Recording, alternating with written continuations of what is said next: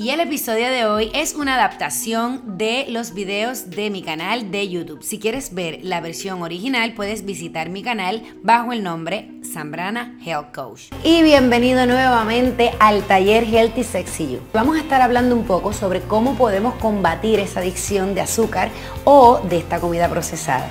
En el primer video hablamos sobre la importancia de trabajar con la mente para poder alcanzar nuestras metas de salud y les di seis hábitos que deberían de comenzar a implementar para sentirse mejor y tener más energía. Ese es el primer paso. Por ende, si no has visto el primer video, mi recomendación es que una vez termines de ver este, vayas a verlo, porque esto es parte fundamental para que aprendas a escuchar tu cuerpo y comiences a sanarlo desde tu interior hacia tu exterior. Bueno, Creo que muchos de los problemas de salud crónicos de nuestro mundo simplemente van a desaparecer si se le pusiera más atención a la raíz del problema. ¿Y cuál es? Vamos a ver los alimentos que comemos. Sí, quiero que sepas que los antojos de comida o dulce tienen poco que ver con el hambre. Los antojos tienen tanto que ver con cuestiones biológicas como componentes psicológicos. Las comidas que más se nos antojan, ¿cuáles son? Azúcar, carbohidratos refinados, chocolate, sal, para algunos el queso, entre otros. Pero antes de hablar de todo esto, primero tenemos que entender cuál es la causa de estos antojos y luego vamos a ver algunos consejos que te pueden ayudar para superar estos antojos. Y yo lo sé, hay miles de personas que están en estos ciclos adictivos. Sé que es muy difícil de salir y a veces hasta desesperante. Tratas de parar, pero realmente no puedes. Y déjame decirte que estos ciclos de antojos de adicción por la comida chatarra o por el azúcar lo han estado estudiando por años. Por ejemplo, en un artículo publicado en el New York Times, el periodista de investigación Michael Moss escribió sobre la extraordinaria ciencia que hay detrás del sabor y la adicción de la comida chatarra y cómo estas compañías multinacionales de alimentos luchan por mantener sus acciones a pesar de que cada vez hay más evidencia de que sus alimentos probablemente están impulsando una crisis de salud. Michael Moss, debido a múltiples investigaciones, hizo un libro llamado Salt, Sugar, Fat, en el que él analiza las industrias de alimentos procesados. En otras palabras, el azúcar, la sal y la grasa son las tres principales sustancias que hacen a los alimentos procesados tan adictivos. Moss, en una entrevista con Time Magazine, señaló que una de las cosas que realmente más le sorprendió fue ver cómo las compañías alimenticias tienen bien planeado y dirigido sus esfuerzos para encontrar esta fórmula mágica. Las industrias buscan el punto de máxima satisfacción del azúcar y esos científicos pasan mucho, mucho tiempo formulando la cantidad perfecta de azúcar que lo que hará es satisfacer esa necesidad y hacernos sentir súper felices. Y por consecuencia, si un producto te hace sentir bien y te encanta, ¿qué tú haces? Claro, lo vas a comprar y lo vas a tener en tu cocina.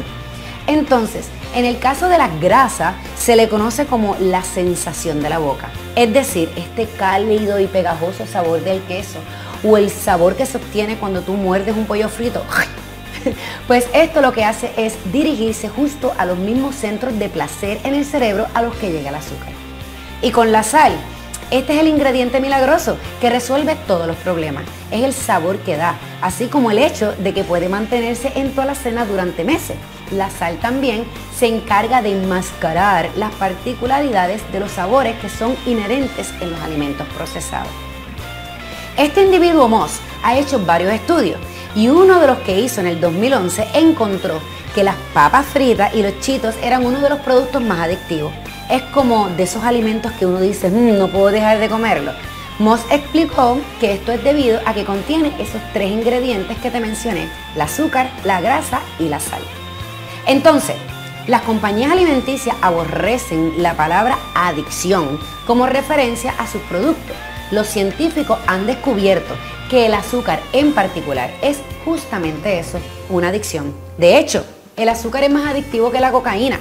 Una investigación que fue publicada en el 2007 demostró que el 94% de las ratas se le permitió elegir entre agua con azúcar y la cocaína y eligieron el azúcar.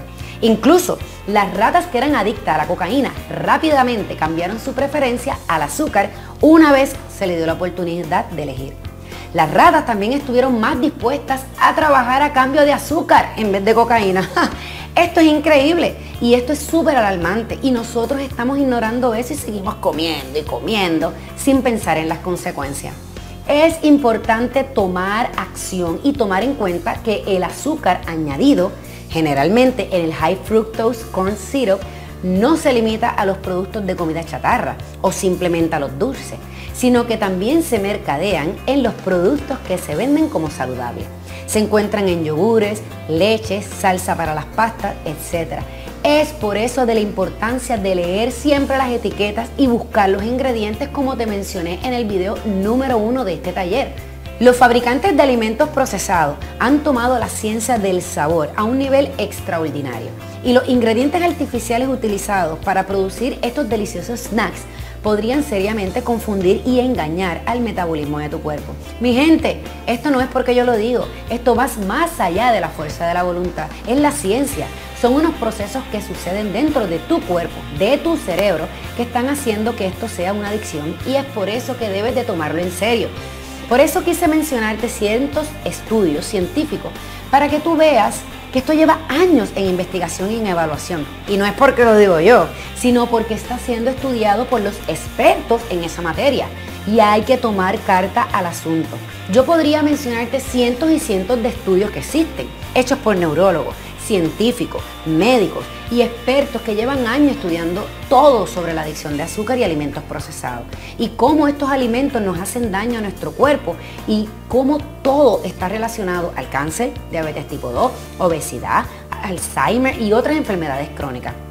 Pero si yo te menciono todos estos estudios que existen, obviamente voy a hacer este video demasiado de largo y tú no quieres eso. Aquí lo importante es que tú tienes la potestad de parar este ciclo. Tú puedes tomar el control de tu salud, pero solo eres tú el que tienes que tomar la decisión y luchar y parar para poder vencer estos ciclos de adicciones de azúcar o comida procesada. Por ejemplo, volviendo al libro de Moss, donde él describe que hay dos factores principales que hacen placentera la experiencia del consumo de alimentos. El primer factor consiste en el gusto y en la manera en que la comida se siente en la boca. El segundo factor es el contenido de macronutrientes real de la comida. Los fabricantes de alimentos hacen todo lo imposible para encontrar la combinación perfecta de la sal, del azúcar, la grasa y los aromas adicionales para excitar el centro de recompensa del cerebro, asegurando de esta manera que no puedas dejar de comerlo. Qué increíble, ¿verdad? Y para mí a veces es desesperante, porque lo he visto, sé lo difícil que es vencer estas adicciones por los alimentos. He tenido muchos clientes que pasan por este proceso y yo siento su desesperación y la realidad es que existen muchas razones por las cuales podemos padecer de estos antojos y entre ellos puede ser el número uno que son los famosos disparadores emocionales. Este es uno de los más comunes porque a veces comemos por tristeza, aburrimiento, mucho estrés, simplemente porque tienes baja autoestima, tienes una imagen negativa de tu cuerpo, no estás satisfecho con tu vida y la lista sigue y sigue. Es como salen las películas. Está esta chica sentada frente al televisor con una paila de helado, llorando y comiendo, viendo cómo la pareja rompe el romance y ahí va. Sin pensarlo, mm, se sumergió en sus emociones y se comió toda la paila de helado. Bueno, otra de las razones puede ser porque tengas niveles bajos de serotonina. La serotonina es un neurotransmisor de bienestar que es producido principalmente en el trasto gastrointestinal. Comer carbohidratos refinados y azúcar incrementa la secreción de serotonina, haciéndote sentir súper bien. Así que cuando nuestros niveles están bajos, nuestra mente piensa, ¡ay! Esa barra de chocolate me va a hacer sentir súper. Y ahí va, te la comes, aunque luego te arrepientas por eso es que se llama ciclo de adicción. Porque aunque en ese momento sabes que tú te vas a arrepentir, aún así, tú dices, me la voy a comer. ¡Boom! Te la comiste y luego dices, ay, ¿por qué lo hice? Y la lista de cómo podemos padecer estos antojos puede seguir y seguir. Pero mejor vamos a hablar de cómo podemos derrotar estos antojos de comida chatarra o adicción de azúcar. Número 1. Beber agua asegúrate de tomar la mitad de tu peso en onza en agua diariamente. Por ejemplo, si yo peso 140 libras, debo de tomar 70 onzas de agua diariamente. En ocasiones la sed y la deshidratación te van a confundir y puede hacerte sentir hambriento y debido a esto se pueden generar antojos. Número 2. Trabaja con tu mente. Ay, que mucho lo escuchamos, pero nunca hacemos caso. ¿ah? Aunque sientas que tú necesitas una barra de chocolate, una dona, un dulce, busca opciones saludables por todo lo que ya sabes que hace el azúcar, por todo lo que hace en tu cerebro y dentro de tu cuerpo. Por ejemplo, Trata de seleccionar humos con zanahoria, frutas y vegetales dulces como el banana, mango, camote, calabaza, etc. Tener mejores opciones de meriendas en tu casa va a hacer este proceso más fácil. Déjame decirte que si tú en tu nevera o en la alacena tienes estos refrescos llenos de azúcar, o estos jugos cargados de high fructose con syrup o estas galletitas, ¿sabes qué? Tú lo vas a comer. Pero si no están ahí, ¿qué pasa? Obvio, no te lo vas a comer y por obligación vas a tener que comer ese alimento aburrido, saludable que está en tu nevera, aunque no, lo, no te lo patezca. Y yo lo sé, no es fácil. Ay, qué aburrido es comerse esta manzana o esta zanahoria. Pero qué divertido es comernos esa donita rellena con mucho frosting. ¿ah? Mm. tú ni lo piensas, yo lo sé, aún tú sabiendo el efecto que va a causar en tu cuerpo, te lo comes. Y es por eso que mejor no lo tengas en tu casa. Número 3, mi favorito, hacer ejercicio. En lugar de tú depender de ese dulce o chocolate para hacerte sentir relajado o feliz, vete y sal a caminar o aquí en mi canal de YouTube, haz ejercicios conmigo en la facilidad de tu hogar. El ejercicio aumentará tus niveles de serotonina, algo que deberá de ayudar para evadir estos azúcar y carbohidratos refinados mucho más fácil. Número 4 cambia los alimentos procesados, alimentos sin procesar o alimentos enteros. Debes de sustituirlo con comida casera, hecha con ingredientes integrales. Esto es una forma ideal e importante para garantizar una alimentación óptima. Esto te ayudará a eliminar automáticamente de tu alimentación la mayoría de los azúcares refinados, de fructosa procesada, conservadores, otros productos llenos de químicos desagradables e ingredientes adictivos. Número 5. Hacer una desintoxicación, un detox de esa comida procesada durante 21 días. Tus glándulas gustativas tienen una gran memoria. Si verdaderamente quieres romper con un antojo, una de las mejores maneras es evitar consumir esa comida por un periodo de tiempo. Ok, y me dirás, ay Andrea, ¿por qué 21 días? Al parecer, la primera persona que habló sobre los 21 días fue un cirujano plástico llamado Maxwell Maltz en su libro que publicó en 1960. Imagínate, llevamos tantos años batallando con este tema. Él notó que eran 21 días lo que se le tomaba a sus pacientes acostumbrarse a los cambios en su nuevo rostro.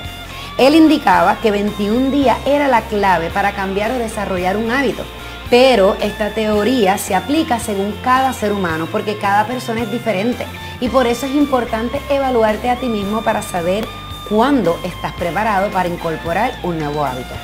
Los 21 días es solo una estimación de adaptación a un cambio, pero no siempre se logra incorporar un hábito durante ese periodo. Por eso es importante usar únicamente esos 21 días como un parámetro para reevaluarnos y ver si estamos listos para incorporar un nuevo hábito o simplemente necesitamos más tiempo. Una vez llegues y pases esos 21 días y sigas haciendo ese cambio en tu vida, entonces ya lo podrás convertir en un estilo de vida.